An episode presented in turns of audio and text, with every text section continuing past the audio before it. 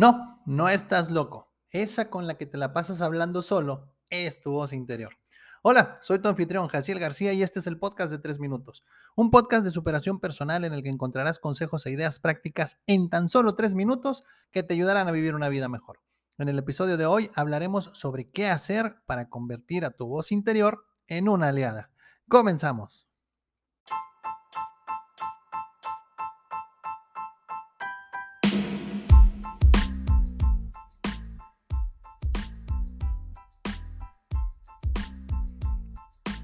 La voz interior es la conversación que tenemos con nosotros mismos en nuestra mente. A veces esta voz puede ser nuestra mejor aliada, pero en ocasiones puede ser nuestro peor enemigo. Una voz interior negativa y crítica puede afectar nuestra autoestima, nuestro bienestar emocional y nuestra capacidad para tomar decisiones claras y eficaces. Por eso hoy te quiero compartir tres consejos para que hagas de tu voz interior una aliada. Número 1. Identifica y desafía tus pensamientos negativos. El primer paso para controlar tu voz interior es ser consciente de lo que te estás diciendo a ti mismo.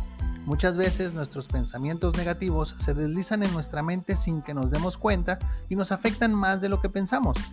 Identifica estos pensamientos negativos y pregúntate si son realmente ciertos.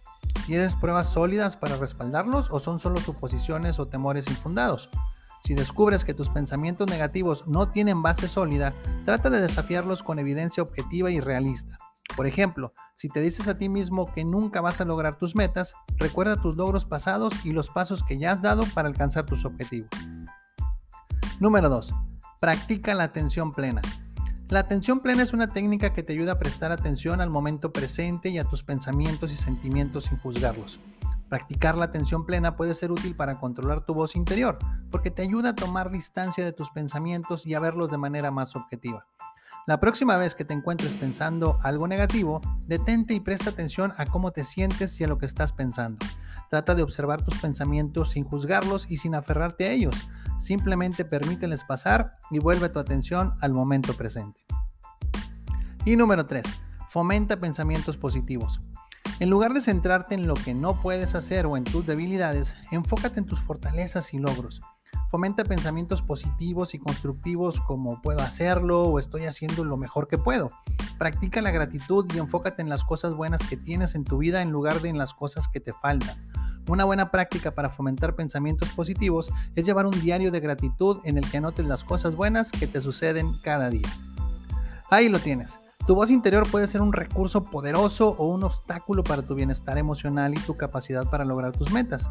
Identificar y desafiar los pensamientos negativos, practicar la atención plena y fomentar pensamientos positivos son tres consejos efectivos para controlar tu voz interior y hacer que trabaje para ti en lugar de en tu contra.